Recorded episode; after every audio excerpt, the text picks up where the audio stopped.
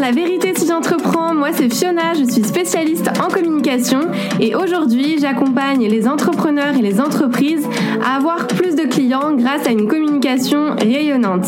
Chaque semaine, je vais vous partager des stratégies, des conseils concrets et facilement applicables autour du business en ligne, d'Instagram, de l'organisation, mais aussi mes réflexions plus personnelles et l'envers du décor de l'entrepreneuriat en toute vulnérabilité et sans aucun filtre. Ça vous parle, alors bienvenue, vous êtes au bon endroit et maintenant c'est parti pour l'épisode étincelant du jour. Hello et bienvenue dans ce nouvel épisode. Aujourd'hui, j'ai l'honneur de recevoir Léa Zeli, fondatrice de Léa Z Boutique pour ceux qui connaissent et de l'atelier Flower Box. Léa, c'est une entrepreneuse que euh, j'admire beaucoup qui s'est lancée il y a maintenant plus de 8 ans à côté de ses études et qui a cartonné. D'ailleurs, pour la petite anecdote, j'ai découvert sa boutique il y a au moins euh, 4 ans sur Insta et depuis, bah, je suis cliente chez elle ou du moins j'étais cliente puisque Léa a décidé de fermer sa boutique il y a pas très longtemps et justement on va en parler pendant cet épisode. Donc si vous voulez savoir quelle a été sa, stratégie pour se faire connaître, comment ça a contribué à son succès, comment elle a pris en compte tout ce qui est évolution des tendances et du marché bah, au fil du temps, et quels ont été surtout les facteurs clés qui ont fait qu'elle a décidé de fermer boutique et bien d'autres sujets, bah du coup restez jusqu'à la fin, ça a été vraiment une discussion hyper enrichissante à tout point de vue, donc j'espère que ça vous plaira, et je vous laisse avec notre échange. Hello Léa, bienvenue dans La vérité si j'entreprends. Je suis ravie de t'avoir ici. Comment tu vas? Hello Fiona, bah écoute, ça va très bien et toi? Ça va, je te remercie. Léa, pour celles qui ne te connaissent pas, tu as fondé la boutique Léa Z Boutique. À côté de tes études, il y a maintenant plus de 8 ans. Et euh, tu as décidé de mettre euh, fin à cette, euh, cette aventure et on va parler de tout ça ensemble. Est-ce que pour démarrer, tu pourrais te, te présenter en quelques mots? Avec plaisir. Du coup, comme tu l'as dit, je suis Léa, entrepreneuse depuis mes 20 ans, en créant ma propre marque de prêt-à-porter féminin en 2015, puis ensuite ma marque également de décoration avec les box florales, donc l'atelier Flower Box en 2019. J'ai donc euh, su en fait développer une communauté autour de ce projet mode, déco et entrepreneurial et cet univers féminin. C'est une entrepreneuse, une entrepreneuse multicasquette et, et c'est ce que j'admire beaucoup chez toi. J'avais une première question par rapport à ça parce que bah comme tu l'as dit, euh, tu es un peu sur tous les fronts. Tu as commencé en plus à côté de tes études. Du coup, comment tu t'organisais entre tes études, tes jobs étudiants aussi? Parce que je sais que quand tu as démarré, tu as gardé tes jobs étudiants et ton projet professionnel, comment tu as réussi à bah pas péter un plomb? Bon, je pense que déjà j'ai une nature assez euh, active, on va dire, ça c'est sûr.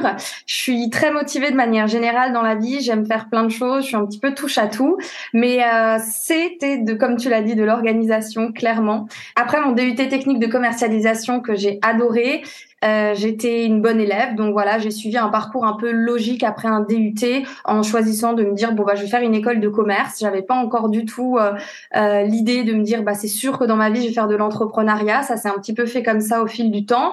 Et donc avant le master, tu arrives en école de commerce en bachelor.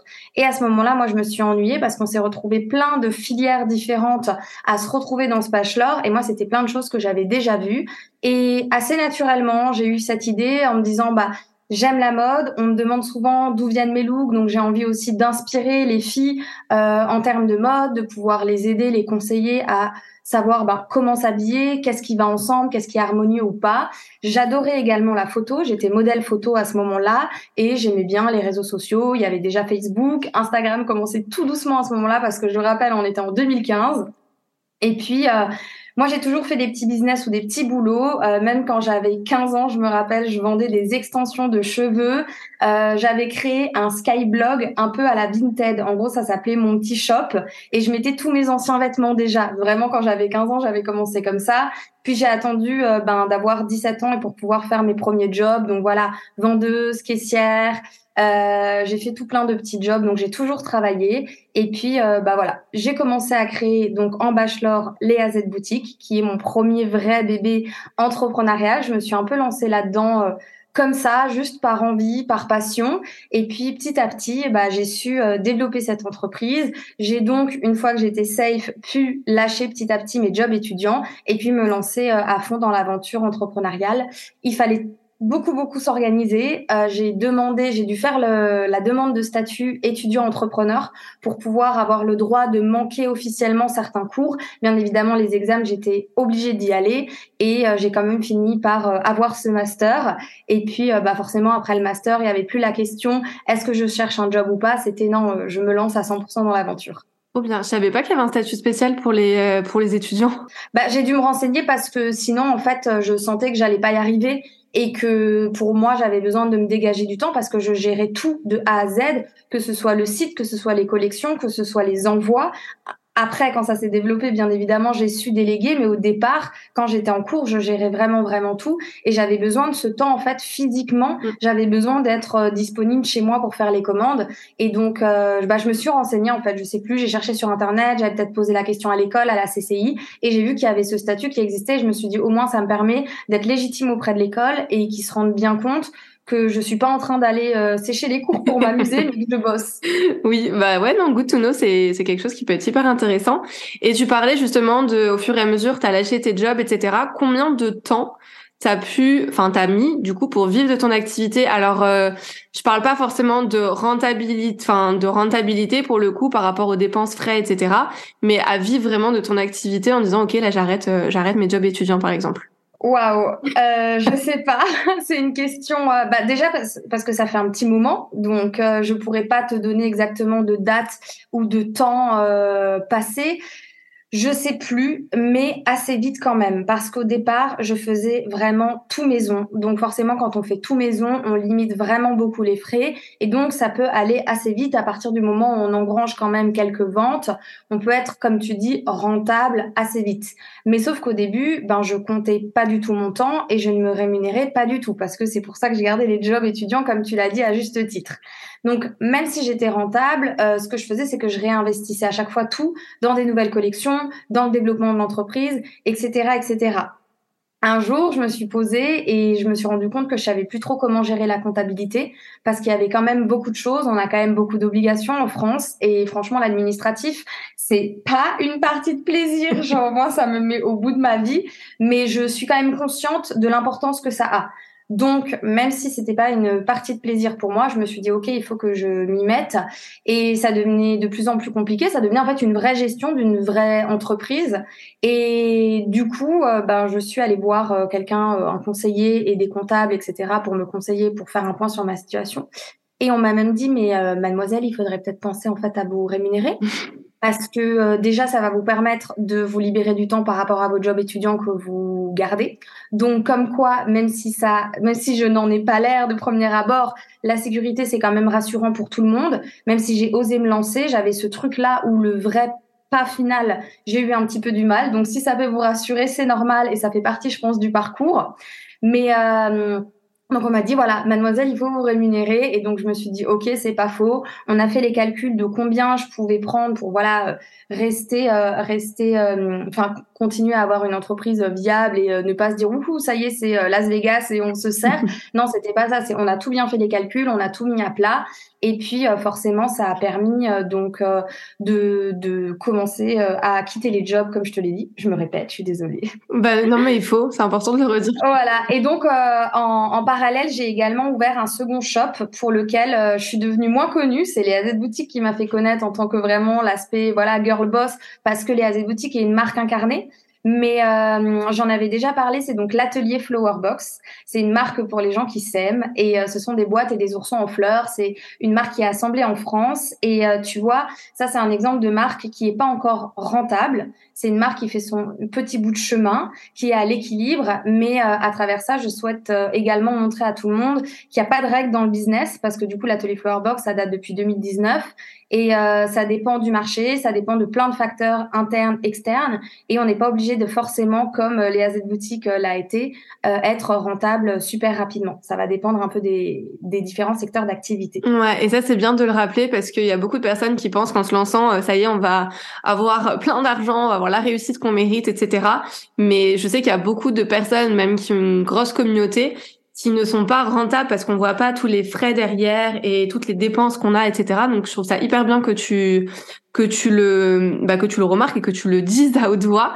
Je voulais euh, rebondir sur la notion de marque incarnée que tu as mis en place justement et qui était euh, qui était pas trop présent finalement il y a huit ans quand quand tu t'es lancé notamment sur sur les réseaux sociaux. C'est vrai que maintenant on le voit de plus en plus. Mais comment toi ça t'est venu cette idée? Quelle a été ta ta stratégie finalement pour te faire connaître? Et euh, comment bah ça a contribué à ton succès? Parce que clairement les AZ boutiques ça a été un succès. Et pour la petite histoire, je suis une de ses clientes depuis des années. Donc, euh, du coup, c'est pour ça que ça va faciliter aussi les questions parce que je, je sais comment tu gérais, je connais ta partie customer care, etc. Donc, euh, voilà. Est-ce que tu peux nous en dire un petit peu plus sur ta manière de communiquer, comment tu t'es lancé sur Insta, comment tu as voulu te, différencier, etc. Eh bien, merci beaucoup en tout cas d'avoir été cliente durant toutes ces années, de m'avoir soutenue, d'avoir soutenu le projet Les AZ Boutique. Ça fait super plaisir. Donc oui, clairement, l'aspect de marque incarnée a participé au succès. Et euh, moi, en fait, c'est venu assez naturellement. Euh, j'ai, je, je fais beaucoup les choses au ressenti, à l'intuition. Donc, euh, bien évidemment, un business ne peut pas reposer que là-dessus. Attention, mais écoutez-vous, c'est quand même super important. Et en fait, euh, ça paraît fou, mais quand j'étais face à un dilemme, je faisais le pour et le contre. Je pouvais demander parfois conseil euh, extérieur si nécessaire, mais sinon, à l'ego, je traçais ma route, je savais ce que je voulais. Et je pense que les AZ Boutique, ce qui fait la différence, c'est que c'est un projet qui a de l'âme, qui me ressemble. Et j'aimais faire du shopping. Je me suis dit, qu'est-ce qui me plaît à moi en tant que cliente? Euh, je souhaite que ce soit possible dans mon e-shop, tout simplement. Donc, à moi de tout créer, à moi de partir de zéro. Je me suis dit que j'allais faire ma communication comme moi je le sentais. Donc, une communication 100% authentique avec un univers qui me ressemblait. Et donc c'est tout naturellement que le nom et ma signature en quelque sorte est arrivé en me disant bah en fait je vais l'appeler Léa Z. Parce que ça a pris du temps à ce que je définisse un nom. Je me suis cassé la tête dans tous les sens. Et en fait je me suis dit mais je vais aller au plus simple. Et puis je vais juste l'appeler par ma signature. Parce qu'en fait l'univers que j'ai envie de créer c'est moi ça me ressemble. Et euh, et puis euh, et puis voilà pour la communication, j'ai été là en fait au bon moment avec un concept plutôt novateur, je pense, et j'ai été aussi très régulière. J'ai jamais fait de pause ou autre. J'ai jamais mis que ce soit la communication, que ce soit la boutique en elle-même en stand-by. C'est arrivé quand je gérais tout toute seule et que ben voilà, je me prenais une petite semaine de vacances au mois d'août où je prévenais que de telle date à telle date il n'y avait pas d'envoi de colis. Mais sinon, tu vois, la régularité, elle a toujours été là. Quand je rentrais de vacances, je reprenais direct. Il n'y avait pas de oh bah je reprends de vacances, je reviens de vacances, je reprends tranquillement. Non, clairement pas. Et quand tu te diriges vers un milieu, je pense que c'est ça le, le conseil, on va dire, un peu principal et qui pourrait tout résumer euh, en termes de communication. Si tu viens pour prendre, ça va pas marcher. C'est perdu d'avance. Les seules personnes qui vont gagner, c'est qui viennent apporter quelque chose à ce milieu-là. Et à ce moment-là, j'espère en tout cas que j'ai pu apporter quelque chose. En tout cas, euh, ma, douceur et mon univers euh, a plu euh, aux filles qui étaient réceptives à ça. Ouais, je pense que ton vraiment ta plus grosse force avec les AZ Boutique notamment, c'est ta proximité que tu avais avec ton, ton audience et tu as créé en fait des moments, bah, des momentum et des rendez-vous de manière régulière. je sais que tous les dimanches, par exemple, tu sortais du coup ta nouvelle collection à 10h, donc on savait que la nouvelle collection arrivait à 10h le dimanche. Tu montrais toute euh, toute la collection en story, on te voyait porter enfin, tu la portais donc on te voyait aussi. Et le fait d'assimiler comment toi tu portais les vêtements aussi, bah je trouve que c'était euh, plus facile pour pouvoir se projeter. Est-ce que comment tu as eu cette idée d'avoir des rendez-vous euh, de manière régulière? Alors peut-être que c'était beaucoup plus simple finalement pour toi en termes d'organisation, mais ça a bien pris parce que tu as quand même créé ce rendez-vous, on n'a pas envie de le manquer. Euh, je sais que enfin il y a eu des ruptures de stock assez facilement. moi la première, je, parfois je m'étais réveillée à 10h le, le, dimanche pour euh, pour voir ta nouvelle collection et il y avait déjà des ruptures de stock. Donc comment tu gérais un petit peu tout ça? Et comment tu as eu l'idée finalement aussi de bah, de mettre en place justement cette proximité euh, et puis même dans après de manière générale dans ta stratégie de contenu c'est vrai que par rapport à ce que d'autres marques de mode en tout cas faisaient toi tu as quand même eu cette approche où tu as quand même donné des conseils aussi sur comment bien porter les vêtements en fonction de sa morpho etc tu as eu une approche un peu plus éducative en plus de la partie inspirationnelle tout est venu petit à petit. Euh, forcément, je suis pas arrivée euh, sur le marché en ayant mon concept euh, tout prédéfini, les rendez-vous, me dire bah oui, en fait, je veux pas que faire du contenu lifestyle, esthétique, waouh, tout est joli. oui, j'ai envie de faire un contenu qui apporte de la valeur ajoutée et qui peut aider les personnes à se sentir mieux, à se sublimer, à prendre confiance en elles. je suis pas arrivée avec un truc tout ficelé. Tout est fait, tout s'est fait petit à petit. Forcément, en huit ans, on a le temps à chaque fois de, de réfléchir à des nouvelles stratégies, à des nouvelles idées. Euh, pour l'exemple du rendez-vous, ben, je pense que en effet, c'est comme à une copine. Quand on a une bonne copine qu'on a envie de voir, on lui donne rendez-vous. Et ça s'est un peu créé comme ça. Au départ, je communiquais en disant, bah, le réassort, je pourrais le mettre en ligne ce mardi à 18h. Donc, du coup, au départ, c'était pas des rendez-vous réguliers, mais en tout cas, je communiquais à la communauté, que ce soit par des posts. Il n'y avait pas encore l'historique à l'époque, donc ouais, il me semble que c'était du coup que des posts. Mais du coup, je mettais les posts à chaque fois où je communiquais les prochains rendez-vous. Et puis, petit à petit, je me suis dit, ben maintenant, j'ai assez grandi, j'ai assez le temps pour gérer ça, parce qu'une collection tous les dimanches à 10h, il faut s'accrocher. Hein c'est euh, un rythme de malade. Et donc, à partir du moment où j'ai pu donner un vrai rendez-vous que j'étais en capacité de tenir, ben, je me suis dit, ben let's go, va faire un rendez-vous que tout le monde connaît. Et puis, euh, ce sera le rendez-vous shopping d'Elia Z Girls. Est-ce que tu avais, euh, vous étiez combien du coup dans ton équipe pour pour gérer tout ça? Alors forcément, c'est quelque chose qui s'est développé petit à petit. Euh, au niveau de la logistique, du coup, j'ai fait appel à un prestataire extérieur et j'ai décidé de travailler avec un ESAT. Donc, c'est un établissement d'aide par le travail qui fait travailler des personnes en situation de handicap. Mmh. Donc, du coup, là, euh, ils avaient euh, la capacité de pouvoir s'adapter selon les jours et selon ben, le, le, le, le nombre de commandes qu'il y avait à gérer par jour. Donc ça, c'était pour vraiment purement la partie logistique. Et ensuite, moi, j'avais une vraie équipe au bureau qui m'accompagnait sur plein de choses, que ce soit la communication, que ce soit la gestion relation cliente, que ce soit la stratégie, euh, voilà les visuels, etc. Il y avait plein de choses à gérer et donc moi j'avais mon équipe au bureau et donc euh, on était on était six personnes avec moi incluse, donc cinq personnes plus moi. Trop bien. Et justement, je, je voudrais rebondir sur l'expérience client parce que tu fais partie aussi des personnes que j'ai adorées pour la partie customer care, à surprendre avec des petites attentions, que ça soit avec des petits mots personnalisés, que ça soit avec un petit cadeau qui vient euh, dans le colis. Comment, enfin, quelle place ça a pour toi justement cette partie customer care? Comment ça t'est venu aussi l'idée? Est-ce que c'est par rapport à tes attentes? Est-ce que tu avais toi envie d'avoir qu'on n'a pas eu euh, il y a quelques années encore? Comment tu l'as comment tu l'as construit? Ben moi, je me dis que c'est les clientes qui euh, sont à l'origine d'un succès, euh, d'un e-shop ou pas, ou d'une marque, ou peu importe dans quel domaine on se lance et que bah, ces clientes, il faut les chérir parce que c'est grâce à elles euh, que la, marque peut fonctionner, que la marque peut vivre, que la marque peut se développer. Donc euh, c'est pas euh, c'est pas non plus comme on dit euh, le client est roi parce que forcément ben voilà on a quand même des CGV, il faut que ce soit juste pour moi, mais en tout cas d'avoir l'occasion de chouchouter ses clientes, même si on n'a pas d'expérience client physique parce que moi j'étais consciente que j'avais pas de magasin et que j'avais pas forcément envie de me lancer dans l'aventure physique. Moi j'aimais bien le côté en ligne et le côté en ligne, ça donne une accessibilité à toutes partout dans le monde à n'importe quelle heure. Donc ça n'empêche pas de pouvoir cumuler les deux, mais moi j'adorais ce côté-là. Donc euh, donc sachant que de toute façon je pouvais pas proposer une expérience client physique, c'était ouais c'était assez naturel en me disant bah en fait du coup je vais offrir un petit cadeau, euh, mon service client il va être là, on va répondre en temps et en heure rapidement avec une solution adaptée. Enfin il y a rien de plus normal en fait. Ouais, c'est pas normal forcément pour tout le monde, donc c'est pour ça que je voulais le souligner. Ouais, je sais. Parce que c'est quelque chose qui, moi, m'avait beaucoup marqué euh, chez toi, et même cette accessibilité finalement à toi, euh, où tu réponds aux messages, euh, où tu nous incites finalement aussi à repartager nos looks en te mentionnant, etc. Tout ça, c'est des actions qui font que déjà un pour la fidélité c'est très bien. Deux aussi pour la partie visibilité. Et ça c'est des actions finalement de marketing hein, qui sont top pour te faire connaître. Donc est-ce que sur cette partie tu t'étais fait accompagner ou c'est vraiment venu justement de toi? Non, c'était euh, vraiment euh, interne à l'EAZ boutique. Euh, je me suis pas fait accompagner pour euh, pour ces idées-là.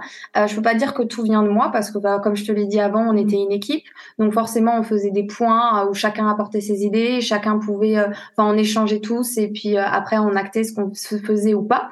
Donc voilà, il y a une il y a une grande partie forcément où comme dit moi j'ai mis mon âme dans ce projet, mais il y a une partie aussi où à partir du moment où on construit une équipe, pour moi je vois la stratégie qui passe en mode collaborative et donc du coup tout le monde participe à ça et c'était c'était ça euh, la culture d'entreprise les AZ boutiques. J'adore. c'est joliment dit. Et juste petite question parce qu'on parle beaucoup d'Insta mais est-ce que tu étais sur euh, d'autres canaux? Du coup, j'avais euh, TikTok et Facebook. Au début, moi, j'ai vraiment bien démarré grâce à Facebook. OK. Moi, je t'ai connu sur via Insta mais mm. donc Facebook marche encore. bah, bah non, c'était au début. Donc euh, maintenant, euh, est-ce que ça marche encore? Je sais pas si on peut le dire comme une affirmation. En tout cas, pour une certaine cible, oui. Pour les plus jeunes, moins. Ça c'est sûr, parce que ça dépend maintenant de la cible. Mais euh, en tout cas, moi à l'époque, forcément, Insta venait à peine de voir le jour. Donc donc c'était Facebook où on était tous en fait, même les plus jeunes. Oui, c'est vrai. Et justement par rapport à, à cette évolution, est-ce que toi tu as vu les tendances des consommateurs du marché changer, évoluer au fil du temps et comment peut-être tu as pris en compte les, les évolutions justement de, de ces tendances? Tu parles du Covid? Alors pas forcément du Covid parce que depuis huit ans, les, les, mm. les tendances quand même des consommateurs ont évolué encore plus avec le Covid, forcément. Donc, comment toi tu t'es adapté? Parce que je sais qu'il y a beaucoup de personnes qui ont fermé pendant le Covid, euh, qui ont été obligées. Toi, t'es quand même resté. Donc voilà, comment comment t'as pu évoluer? Comment t'as ajusté finalement ta stratégie en conséquence? Bah, alors au quotidien, on va dire, et dans une évolution, euh, on va dire normale euh, de la consommation, normale de la société, bah en fait, je m'adaptais moi automatiquement parce que moi automatiquement, ben j'aime les tendances, donc forcément moi, je m'adaptais naturellement, mon look s'adaptait naturellement. Moi, je grandissais aussi, ma communauté grandissait avec moi, donc forcément j'avais un look, on va dire entre guillemets, de plus en plus mature également. Donc voilà, toutes ces choses, elles se sont fait naturellement. Pour moi, la plus grande adaptation que j'ai à laquelle j'ai dû faire face en tant que euh, que chef d'entreprise, ben ça a été le Covid, c'est pour ça que je te parle de ça. C'est ça a été un réel changement, ça a été une grosse difficulté, un gros challenge. On a rencontré des difficultés d'approvisionnement. L'Italie, euh, moi je m'approvisionnais euh, à 80% en Italie, était également confinée. Donc et puis les consommateurs tout simplement avaient beaucoup moins le goût de faire du shopping, de se faire belle, tout simplement j'ai envie de te dire pour aller où hein? Donc c'était un vrai enfin c'est ça est toujours hein, d'ailleurs, mais un vrai bouleversement de la société. Ça a changé beaucoup de choses pour plein d'entreprises. Euh, ça a été une difficulté pour la plupart. Il y en a aussi qui ont su tirer leur épingle du jeu et qui ont eu le bon business au bon moment. Donc euh, pour eux, c'est trop cool. Mais c'est vrai que ça a été une, une énorme difficulté, notamment euh, ben, pour les AZ boutiques. Moi, il faut savoir qu'à ce moment-là, j'ai eu aucune aide. Mon CA, donc mon chiffre d'affaires, avait largement baissé mais il y avait un critère qui disait que je ne pouvais pas avoir l'aide et j'en avais clairement besoin en fait. Donc euh, on a dû faire 100. Avec les équipes, on a travaillé à la réduction des coûts au maximum à ce moment-là, à essayer de trouver euh, des stratégies de comment ben, pouvoir gérer le fait qu'on n'ait pas l'approvisionnement, est-ce qu'on met en place des précommandes, enfin voilà, on a pensé à énormément de choses et euh, on a décidé de se renouveler, de se challenger différemment et euh, post-Covid est venu du coup le changement de DA où on a refait le logo, on a fait les choses un petit peu de manière plus minimaliste, on a enlevé, on avait euh, une DA ben, très rose, flashy, très très girly, on est allé sur des roses et des beiges un petit peu plus doux, notamment pour aller vers ce côté aussi plus mature et qui me ressemblait du coup un petit peu plus, moins petite fille de 20 ans mais plus euh, jeune femme de 25, 26, 27 ans pour que ça me ressemble. Donc euh, voilà en termes de, de gros chamboulements que j'ai pu connaître euh, dans, dans ma carrière. Euh, du coup, je, je, fais une petite parenthèse, DA, direction artistique. Oui. Juste au cas où. et, euh, et du coup, parfaite transition par rapport à la fermeture justement de ta boutique. Est-ce que c'est le Covid qui t'a fait fermer boutique finalement? Quels ont été les, les facteurs clés qui ont influencé bah, cette, cette décision alors que sur le papier, enfin sur le papier en tout cas, bon après c'est l'envers du décor, on n'est pas dedans, mais tu avais tout pour réussir par rapport peut-être à d'autres boutiques. Bah, merci beaucoup, c'est gentil. Euh, bah, L'arrêt de la boutique a été euh, une décision super super dure. Tout d'abord, euh, j'en dormais plus, mon cerveau s'arrêtait pas, je faisais que penser, j'avais mal à la tête, mal au cœur. Euh, je savais pas ce que je devais faire, je savais pas ce qui était bon euh, euh parce que ben c'est c'est une grosse décision. Euh, c'est pas une décision qui va de toute façon être faite de gaieté de cœur, ça on le sait. Mais voilà, c'était c'était super chaud. Donc en termes de raisons, euh, il y en a deux principales. Donc une des premières raisons, il faut se le dire, il faut l'assumer et euh, il faut pas avoir peur de parler de ça. C'est clairement le financier qui a accéléré cette décision. La partie financière, oui, le Covid y a contribué parce qu'on traînait des casseroles, même si la fermeture a été faite en 2023. Bah, je traînais certaines difficultés déjà liées en effet par rapport à ce grand chamboulement que dont je parlais avant avec le Covid. Et il y a également la deuxième raison qui est le rythme de travail. Non pas que je tenais plus le rythme de travail, je peux le faire, il n'y avait pas de souci, je le tenais avec mes équipes, on avait une organisation du tonnerre, donc c'était pas vraiment ça, mais c'était plus que je m'enfermais un peu dans un cercle infernal où ben, il fallait tout le temps se renouveler pour être à la page. La concurrence aussi a énormément augmenté, les prix aussi ont augmenté, donc nos marges ont été réduites. Il y a beaucoup de personnes qui nous disaient oui, mais vos prix ont augmenté, vos prix ont augmenté, mais oui, mais pour nous aussi ça a augmenté. Donc euh, voilà, quand je mets dans le financier, oui, il y a le Covid, oui, il y a des difficultés globales, mais dans le financier, il y a aussi la concurrence, la hausse des coûts, voilà, tous ceux euh, tous les, les facteurs euh, que beaucoup d'entreprises auxquels auxquels beaucoup d'entreprises ont dû faire face et, euh, et, donc voilà, au niveau du rythme, c'est ce que je te disais, c'est que voilà, il y avait un peu ce cercle de ben, il fallait toujours être à la page, il fallait tout le temps être capable de se renouveler, et puis en fait, ça ne s'arrêtait jamais, et j'étais un petit peu enfermée à un moment donné dans ma propre prison, où c'était super difficile d'en sortir, super difficile de prendre du recul, parce qu'il y avait également cette pression financière, donc euh, on n'avait pas le droit de prendre ces pauses là.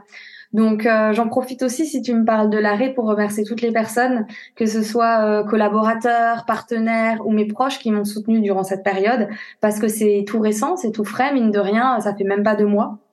Donc euh, donc voilà, c'est c'est tout récent et et donc donc voilà les raisons. Je sais pas si ça te suffit l'explication. T'as mis combien de temps du coup justement à prendre cette décision à partir du moment où tu t'es posé les questions et le ok on arrête définitivement?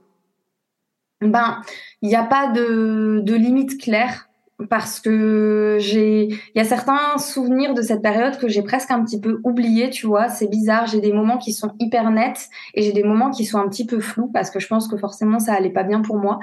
Donc euh, bah Parfois, je me posais les questions, mais pour moi, c'était juste inimaginable. Mais je me disais juste, oh punaise, imagine si je dois en arriver à fermer. Mais est-ce que ça, c'était déjà des vraies questions? C'était juste, en fait, quand tu penses au pire, quand tu sens que tu as des difficultés, ben moi, je suis du genre à juste imaginer le pire. Ok, c'est quoi le pire? Comme ça, au moins, je le sais. Et donc, forcément, j'ai déjà, je me suis déjà imaginé ce qu'était le pire. Donc, c'était de fermer. Donc ça, je sais pas depuis quand ça date, tu vois, parce que ben comme dit, entre 2020 et 2023, il y a du temps qui est passé. Euh, mais réellement, euh, ben c'est quelque chose qui s'est fait assez vite et qui a été accéléré à un moment donné. Donc euh, vraiment, vraiment, à partir du moment où je me suis mis à bosser officiellement en quelque sorte sur la décision et la décision finale, il y a peut-être eu deux mois. Oui, donc ça a été assez rapide. Est-ce que tu penses que tu avais perdu ta flamme par rapport à ce projet, par rapport au début? Vraiment par rapport justement à l'actualité, euh, la concurrence, le fait peut-être de se de se comparer, euh, de regarder bah, la hausse des prix, le fait de perdre peut-être en pas en créativité parce que je pense pas que ça soit le, le mot, mais le fait de pouvoir se renouveler, toujours devoir se renouveler, ça peut être fatigant, ça peut être usant et du coup, je sais qu'il y a beaucoup de personnes qui perdent la flamme du début. Est-ce que c'est ton cas? Alors, je ne sais pas si c'est vraiment la flamme. Je pense que la flamme, je l'avais toujours, euh, mais c'était plutôt en effet ce côté cercle vicieux où ça s'arrête jamais, où tu es obligé de te renouveler, où tu es obligé de faire ci, obligé de faire ça. Et en fait, euh, à la base, quand j'ai commencé les AZ boutiques, j'étais entre guillemets obligée de rien. Ça veut dire que, euh, bien évidemment, enfin, quand je dis obligée de rien, non, bien évidemment, il fallait envoyer les colis, il fallait suivre la cadence et tout. Mais si un jour j'avais envie de faire telle communication de telle manière, et eh ben je pouvais, je me sentais en tout cas plus libre.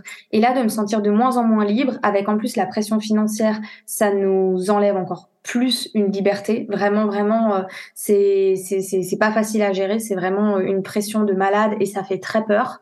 Et euh, et d'être parce qu'en quelque sorte, on tombe dans une insécurité. Donc euh, moi, je, ça m'a fait vraiment vraiment peur. Et donc quand on tombe là-dedans, c'est plus que je me sentais enfermée et qu'en effet, je ne pouvais plus m'exprimer euh, comme je le voulais et comme je le faisais avant. Oui, oui, je vois ce que tu veux dire. Est-ce que du coup c'est simple? Je me demandais, je me posais la question, c'est simple de fermer une, une boutique en ligne quand euh, tu as peut-être du stock, etc. comment ça se passe les démarches? Alors, sans rentrer forcément dans les détails, mais mais est-ce que tu peux le faire voilà du jour au lendemain? Bah en fait, ça dépend dans quel position et dans quelle situation tu es. Et selon la situation eh ben il y a des dispositifs euh, qui sont mis en place euh, voilà c'est en fait c'est plus quelque chose de légal et de comptable c'est soit ben es capable de fermer à l'équilibre donc dans ce cas-là c'est à toi de te débrouiller etc ou soit tu dois tu es trop endetté et dans ce cas-là tu dois avoir recours à une démarche administrative et donc dans ce cas-là il existe le redressement ou la liquidation judiciaire qui sont forcément du coup des démarches qui font encore plus peur et qui sont encore plus complexes. Donc euh, en fait, est-ce que c'est simple C'est oui et non? Ça dépend déjà de la situation dans laquelle est l'entreprise. Et, euh, et après, bien évidemment, de toute façon, euh, en France, euh, comme je le disais, eh ben, on a une grosse partie administrative.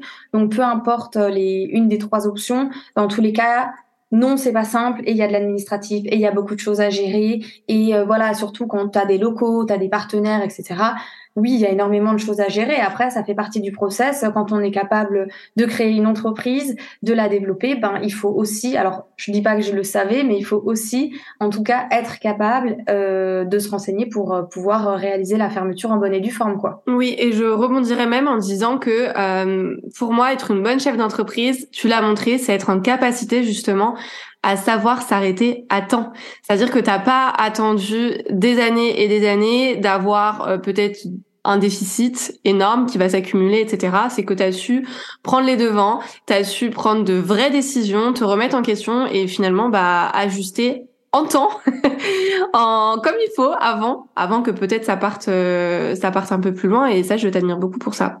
Bah merci beaucoup parce que bon comme je l'ai dit avant c'était pas une décision super facile donc euh, merci à toi en tout cas de le souligner et c'est vrai que bah, il faut être capable de prendre les décisions hein, tout simplement dans le positif comme dans le négatif.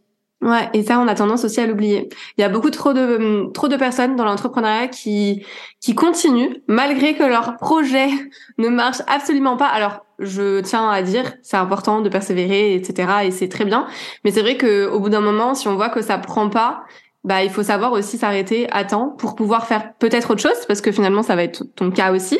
Alors je sais que ça n'a pas forcément communiqué, mais euh, est-ce que, enfin quels sont tes futurs projets? Alors tu as ton autre entreprise à côté, mais est-ce qu'il y a d'autres projets par rapport à ça? C'est ça. Alors du coup, à présent, je souhaite continuer à développer l'atelier Flowerbox avec cet univers fleuri. On est toujours dans quelque chose d'assez féminin. C'est un univers qui continue à me ressembler. Et je trouve que j'aime beaucoup être sur ce marché-là un peu du cadeau parce que je me dis que quand les gens achètent une Flowerbox, ça va être soit pour se faire plaisir à eux avec un élément de déco ou soit pour faire plaisir à un proche. Donc euh, voilà, forcément, je vais continuer à développer ce projet.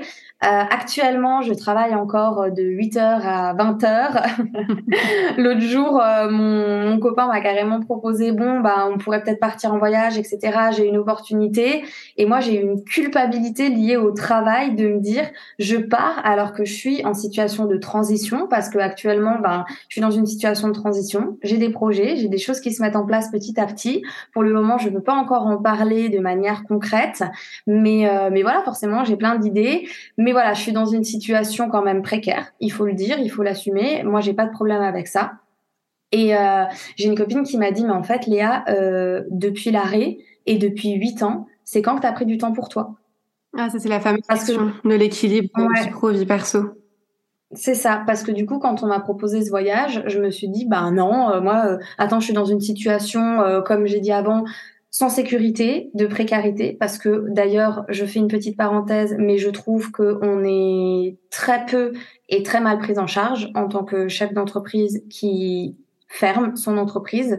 Euh, on n'a aucune sécurité, aucun filet. Donc euh, voilà, c'est sûr que c'est compliqué. Et moi, j'ai tout de suite la culpabilité liée au travail. Mais je pense que c'est parce que j'ai une de mes une de mes valeurs travail qui est très forte en moi. Et, et voilà. Et ma copine, elle m'a dit euh, voilà, si tu dois prendre du temps, c'est maintenant. Arrête de culpabiliser. T'as un parcours énorme. Maintenant, tu prends du temps et tu apprends à prendre du temps pour toi. Donc c'est là depuis euh, une petite semaine où je commence à essayer de mettre des petites touches de prendre du temps pour moi. Euh, c'est pas encore fulgurant, euh, petit à petit et step by step, on avance.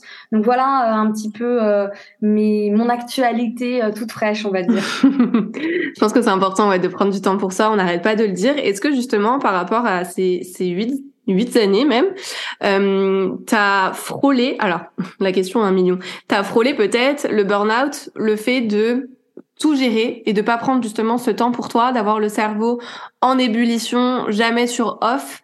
Est-ce que tu as senti parfois que tu étais à ça de euh, ouais de, de, de, tout lâcher? Parce que si je te dis ça c'est parce que moi je sais que ça m'est arrivé. Je pense qu'on est beaucoup à qui ça arrive mais en fait on, on le laisse passer parce que on est dans le quotidien et que ça va trop vite, etc.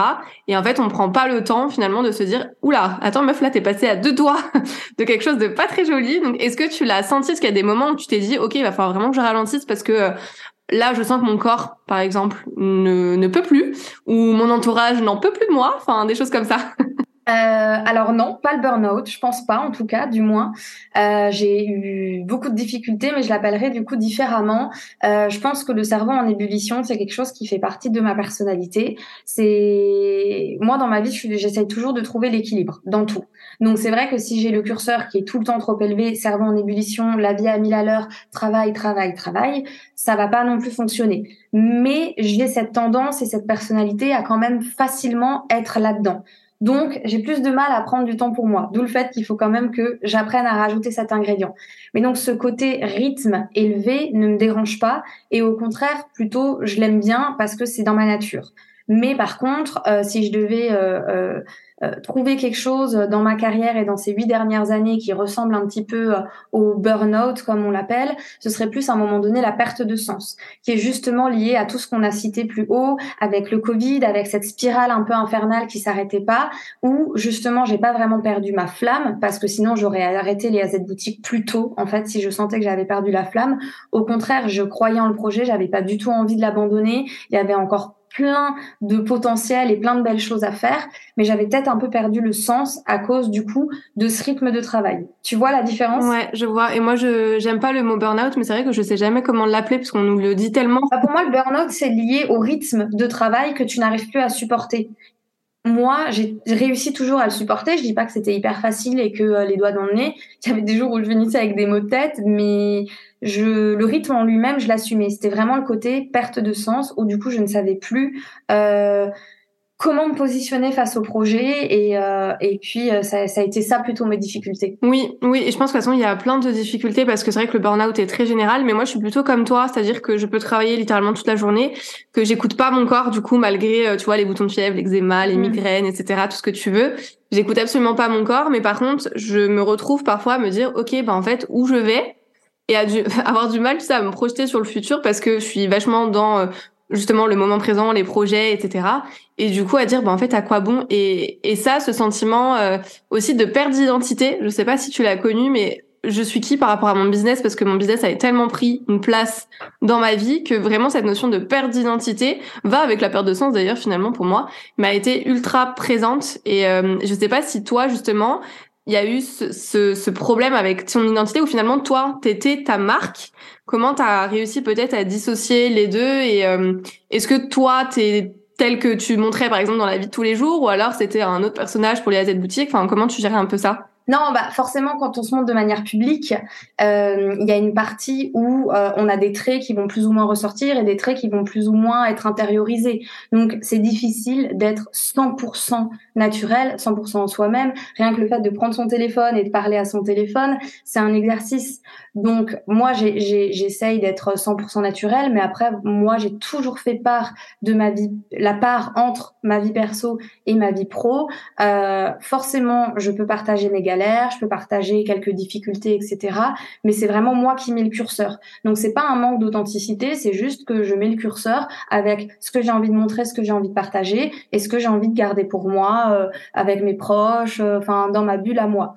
Donc ça, je pense que c'est important et cette limite pour moi, ben elle était assez claire dès le début. Ça n'empêchait pas qu'il y a des jours où je me dis allez hop, je partage ça, je me lâche un peu, euh, ça change de d'habitude ou que parfois j'avais une grosse galère et je me disais ben ça, ce serait super intéressant de le partager, mais j'arrivais pas. C'était trop mon jardin secret, c'était trop ma vie à moi, et j'étais en mode bah non en fait c'est pas quelque chose que finalement j'ai envie de partager, ou en tout cas peut-être pas tout de suite, peut-être qu'un jour j'en parlerai. Euh, maintenant j'ai pas d'idée précise, mais tu vois j'ai toujours su faire la part des choses et de qui était euh, Léa, euh, de de la vraie vie de Léa et qui était allé à cette boutique, même si on est intimement liés et qu'au final, ben, ça pouvait être pratique d'avoir les deux en un. Mais, euh, mais voilà, c'était différent. Euh, euh, enfin, j'arrivais à faire cette différence. Oui, t'as jamais ressenti une perte d'identité parce que ton business prenait trop de place. Non, non, pas la perte d'identité du coup, pas du tout. Non, c'est intéressant du coup de voir les, les différents éléments. Ah est-ce que tu aurais un conseil justement à partager à l'audience pour les les entrepreneurs qui bah, qui veulent se enfin qui veulent se lancer, une leçon que tu as apprise justement par rapport à ton expérience, s'il y a des choses que peut-être tu aurais fait différemment, euh, des choses que tu savais pas, voilà, les, les tes meilleurs conseils. Ok. Euh, alors, mes meilleurs conseils, déjà, je commencerai par ne pas sous-estimer le travail que cela représente. il faut essayer au maximum d'être réaliste, que ce soit dans vos rétro-planning, dans vos objectifs. Il faut euh, vraiment se dire que c'est un gros travail, qu'on est multicasquette, qu'il faut être capable d'être sur tous les fronts en même temps, qu'il faut être capable euh, de donner presque et de sacrifier une partie de sa vie pour ça. Donc euh, voilà, premier conseil. Deuxième chose, je dirais euh, avoir sa propre identité et son propre style. Ne pas essayer de vouloir faire du copier-coller euh, de quelqu'un d'autre, d'une idée qu'on a vue et de se dire ah ouais bah je pourrais faire pareil. Ça fonctionnera pas il faut vraiment avoir sa patte. Ça ne veut pas forcément dire qu'on est obligé de faire une marque incarnée. Attention, c'est pas parce que moi j'ai fait une marque incarnée que c'est euh, le euh, game changer euh, du business, pas du tout. Parce que d'ailleurs maintenant on en voit de plus en plus, c'est en commun. Voilà, donc c'est pas non plus. moi, c'est sûr qu'en 2015, quand j'avais fait ça, c'était quelque chose d'assez révolutionnaire. Maintenant, ça l'est plus. Mais il y a une différence entre voilà avoir sa propre identité, son style, être en accord avec ses valeurs, les valeurs de sa marque, son univers, eh ben c'est super méga important. Ça ne veut pas dire, comme dit, que ce soit une marque incarnée, mais il faut bien les définir quand on veut lancer sa marque ou son business. Ensuite, je vais dire un truc un peu basique, mais je pense que c'est nécessaire, c'est motivation, détermination et organisation. Donc, c'est des mots qui vont de pair pour moi. Donc voilà, la motivation, la détermination, c'est nécessaire. Comme je le disais avant, un des éléments qui a contribué à la réussite du business, c'était tout simplement ma régularité. C'est qu'à aucun moment donné, j'ai lâché. Donc ça fait partie de la motivation et de la détermination. Et l'organisation, bah, ça va de pair parce que toutes les femmes qui sont à leur compte, ou les hommes hein, d'ailleurs, mais vous euh, diront que si on n'est pas organisé, on travaille tout le temps et on ne se dégage pas du temps libre, que ce soit pour aller voir des amis, que ce soit pour aller boire un, boire un verre, euh, faire un resto, peu importe, mais surtout du temps pour nous-mêmes. Et moi, c'est ce que j'ai encore du mal à faire. Donc, j'apprends petit à petit. Ça dépend aussi des phases de l'année. Hein. Il y a des phases où il y a des moments ou des cycles où on est obligé de mettre les bouchées doubles et on est en mode bon bah là la vie perso, euh, je la mets complètement de côté. Mais il y a des moments aussi où il faut savoir un peu la remettre au centre des choses et ça sert à rien de travailler tous les soirs jusqu'à 23 heures. Il faut réussir à se prendre un ou deux soirs dans la semaine, c'est déjà bien, c'est déjà ça. Donc vraiment l'organisation, et puis même dans tous les cas, l'organisation permet euh, d'aller au bout de ses missions, d'aller au bout de ses tâches, de bien prioriser les choses et donc de bien avancer. Et dernier conseil, je dirais ne pas avoir peur de l'échec. Parce que mine de rien, on n'a pas parlé de cette notion d'échec. Et moi, euh, ben, quand euh, j'ai arrêté un business, il y a différentes manières de le voir. Mm. C'est quelque chose que j'ai dû, à la limite, la vie des autres, euh, que les personnes puissent dire ah oui, bah elle a vécu un échec et tout, il y a pas de souci, j'ai pas de problème avec la vie des autres. Mais par contre, moi, envers moi-même, de me dire ok là, est-ce que j'ai vécu un échec? Si oui, comment je le vis? Est-ce que je le vois comme un échec ou pas?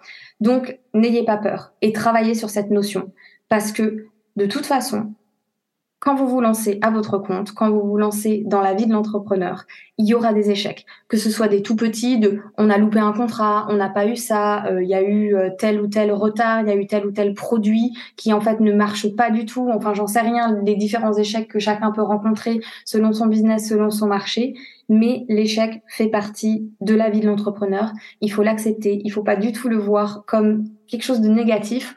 Moi, euh, j'avais euh, des grosses difficultés à voir ça comme pas quelque chose de négatif, donc j'ai bien travaillé dessus. Et il y a un adage qu'on connaît tous et qui est super basique, mais qui est tellement vrai. C'est euh, je ne perds jamais. Soit je gagne, soit j'apprends. Et il n'y a pas mieux résumé que ce soit dans la vie, même pro, que ce soit dans la vie professionnelle et même personnelle, quoi. Ah, je suis totalement d'accord. Il faut accepter l'échec. C'est, il faut assumer il faut assumer en fait les choses qui nous conviennent pas ou on pense qu'on n'a pas réussi parce que derrière il y a toujours un apprentissage, une expérience et euh, il faut arrêter en fait de, de voir euh, les choses en mode j'ai fait un bid. Par exemple, je sais que là je parle plus pour les réseaux sociaux, mais il y a plein de personnes qui se disent ok mes posts font des bids, du coup j'arrête. Ils le voient comme un échec alors que c'est vraiment en persévérant et en faisant qu'on va comprendre justement ce qui fonctionne le mieux. Et, et c'est une notion qui est très tabou encore plus en France. Euh, mais en fait, il faut s'acharner dans l'échec, j'ai envie de dire, parce que même les plus grosses têtes, les plus gros entrepreneurs, avant de réussir, ils ont eu plein d'échecs. Et je dis ça alors que, euh, je veux dire, c'est difficile pour moi quand j'ai des choses qui ne marchent pas autant que je voudrais, mais j'essaie vraiment de, de réfléchir autrement parce que bah, justement, à force qu'on nous le dise, je pense qu'il y a vraiment euh, quelque chose de sensé derrière. Et euh, enfin, se planter, en fait, finalement, c'est une bonne chose. Ça veut dire qu'on essaye. Et déjà, avoir cette notion, ce shift, en disant, en fait, t'as essayé, t'es putain de courageuse. Enfin, tu vois, t'as fait tout ça. Et, et je trouve que c'est que de la fierté. Et puis en plus, euh, en l'occurrence pour ton cas, moi je vois pas du tout comme un échec, mais vraiment plus comme euh, justement de la maturité de se dire, elle a réussi à prendre cette décision, à arrêter au bon moment. C'est un nouveau commencement parce qu'on va te retrouver dans, dans plein de projets, je suis sûre. Il y a aussi ton, acti ton activité, ton entreprise à côté. Donc c'est pas comme si t'arrêtais, enfin, t'arrêtais du jour au lendemain. Et puis, je trouve que finalement, la force aussi, c'est cette introspection. Je sais pas si tu as vu euh, l'arrêt de Caroline Receveur où elle a annoncé qu'elle avait, euh, enfin, qu'elle fermait toutes ses boutiques, qu'elle arrêtait tout. Oui, j'ai vu. Bah, mm. pareil, je trouve que c'est, enfin, elle pourrait dire c'est un échec, j'arrête tout, etc. Mais moi, je trouve que c'est plutôt justement euh, une, une, force en fait de montrer que elle se priorise, qu'elle se fait passer en priorité parce que bah, justement elle a beaucoup travaillé et que euh, elle estime que là c'est le moment de faire une transition et de prendre du temps pour elle. Et moi, je le vois pas du tout comme un échec, mais plus comme quelque chose justement de de d'inspirant pour les personnes. Et c'est vraiment ouais, pour le coup euh, pour le coup elle a travaillé et elle a du coup elle s'est créée cette chance de pouvoir se le permettre. Parce qu'il faut le rappeler que c'est euh, une grande figure de l'entrepreneuriat mais que tout le monde ne peut pas se le permettre. Et euh, moi tu vois actuellement là j'ai j'ai j'ai arrêté du coup mon, mon business principal. En réalité je suis pas dans une situation où je pouvais me le permettre moi ça me met dans une situation du coup plutôt insécuritaire mais il faut il faut l'accepter ça fait partie du deal et ça fait partie de, de, de, de la vie d'entrepreneur. On prend beaucoup de risques. Euh, et donc après ces risques, ben forcément, on peut avoir un gros gain, mais comme on peut aussi avoir des plus grosses difficultés derrière, c'est nous qui assumons euh, l'entièreté des difficultés et des risques. Mais euh, je pense que voilà, penser à soi, c'est important. Après, c'est vrai que moi, comme je le disais, quand on se lance, c'est soit on se lance pour le faire à 100% et, euh, et vraiment mettre les bouchées doubles en termes de détermination, de régularité, etc. Et oui, il faut tenter. Par contre, euh, moi, j'ai eu cette chance-là et c'est pour ça que la notion d'échec a été super dure à avaler pour moi, mais j'ai travaillé dessus et maintenant je suis ok avec ça. Mais c'est de se dire que, euh, bah moi, j'ai eu cette chance et je me la suis créée de pouvoir avoir un business qui dès le, le, premier business en fait a fonctionné et a même très bien fonctionné, a connu de très très beaux succès vraiment. Et donc du coup, euh, forcément, quand on rencontre un premier échec, on se dit ouh, je connais pas ça en fait, c'est quoi? Ouh là là, ça me fait tout bizarre, putain, j'aime pas du tout cette sensation. Et donc de travailler dessus et de se rendre compte, mais en fait ça, grâce à ça, ben j'ai commencé à voir le problème différemment, à prendre du recul, à me dire mais attends, du coup je peux peut-être changer ma perception ou je peux peut-être apprendre telle chose, ça va me permettre de solver le problème. De rebondir. voilà, il y a plein de choses comme ça qui peuvent. Euh, en fait, tu prends l'échec, tu prends l'adversité à laquelle tu fais face, parce que du coup, c'est même pas vraiment un échec, c'est une adversité, et tu le transformes en opportunité. Et ça, euh, c'est une vision euh, sur laquelle j'ai travaillé grâce notamment à ça, et puis à d'autres choses que j'ai pu connaître ensuite. Et franchement, c'est une fois que vous avez travaillé là-dessus et que pour vous, vous êtes OK avec l'échec et de vous dire, bah ouais, je vais peut-être poster 50 fois avant d'avoir un premier poste qui peut fonctionner et de trouver un petit peu vers là euh, le, ma propre niche, mon propre filon, et ben oui, c'est ça qu'il va falloir faire. Et c'est pas normal de justement claquer des doigts et de réussir tout de suite. C'est vrai. Il y en a qui ont de la chance parce que, euh, euh, cette notion de chance, de toute façon, c'est un véritable débat. Mais voilà, qui sont euh, au bon endroit, au bon moment, avec des bonnes personnes. Et du coup, oui, euh, elles vont avoir plus de visibilité parce que telle personne avec une grosse communauté les a partagées, etc. Mais moi, je, je suis de ton avis. On se crée notre chance. J'avais fait un épisode justement de podcast sur sur la chance, mais on se crée notre chance, on se crée nos opportunités. Mais pour ça, il faut se bouger en fait. faut arrêter de, faut arrêter de se de se plaindre. Non, j'ai pas d'argent, j'ai pas de clients etc. Aller chercher euh, de l'argent, aller chercher euh, des clients, aller chercher euh, voilà des opportunités et il faut persévérer parce que ça saurait si c'était aussi facile. Je pense que tout le monde se lancerait et il y a encore trop de personnes qui se lancent pour les mauvaises raisons parce qu'ils pensent que t'es entrepreneur, tu tu tu travailles pas mais tu gagnes de l'argent, tu fais ce que tu veux de de tes journées, tu pars en vacances quand tu veux, alors que pas du tout. Et ça, c'est l'éternel débat que qu'on a avec des copines entrepreneuses, etc parce qu'il y a trop de personnes en fait qui se mentent. Ouais, tout à fait. Puis c'est ce que je disais avant, quand on se lance dans un projet, c'est qu'on a envie d'apporter quelque chose de nouveau, quelque chose de différent, quelque chose qui solutionne un problème, euh, et pas de venir sur un marché pour prendre. Donc euh, c'est quand on apporte que euh, on, on, va gagner le plus. Et quand je dis gagner, c'est pas que en argent, parce qu'en tant qu'entrepreneur, on gagne énormément dans plein d'autres domaines. On gagne en expérience, on gagne en savoir, on gagne en soft skills, en hard skills. Enfin voilà, on gagne en tout, mais également en argent parce qu'il faut se le dire, quand on lance un business, ben c'est pour un moment donné réussir à gagner sa vie et euh, en vivre. C'est l'objectif principal et c'est ce que je souhaite à tout le monde. Exactement. Même si on a un hobby, une passion, euh, bah, l'idée c'est quand même de, de, vivre de sa passion et d'avoir de l'argent. On va pas se mentir. Merci beaucoup Léa pour ton partage et toutes tes pépites et notamment la partie aussi mindset qu'on a abordé du coup plus à la fin de l'épisode, mais quand même qui est quand même ultra importante. Et c'est une bonne euh, une bonne piqûre de rappel. Où est-ce qu'on peut te retrouver du coup? Eh bien, écoute, tu peux me retrouver sur Instagram et sur TikTok avec le arrobase Look, tout simplement. Et j'ai le compte, du coup, l'atelier Flower Box. Donc, c'est l'atelier Flower en anglais donc fleur et box B-O-X, donc l'atelier Flower Box pour la marque de fleurs. Et j'ai un dernier Instagram que j'ai créé il y a pas longtemps qui est justement sur ce côté mindset, entrepreneuriat, pousser les personnes dans leur motivation, leur donner envie et les inspirer à se lancer. Et du coup, c'est le troisième Instagram, Léa Zeli, donc L-E-A-Z-E-2-L-I. Super, bah je mettrai euh, de toute façon tous les liens en description. Je te remercie vraiment mille fois pour, euh, pour cet échange et puis je te dis à très vite. C'est tout pour aujourd'hui. J'espère que cet épisode vous a plu. N'hésitez pas à vous abonner si vous ne voulez absolument pas manquer les prochains épisodes et à laisser 5 étoiles pour me soutenir. Vous pouvez me retrouver sur Insta pour encore plus de conseils ou si vous voulez simplement papoter. En tout cas, merci de m'avoir écouté. Je vous dis à très vite pour un nouvel épisode La vérité si j'entreprends. Je vous fais des bisous.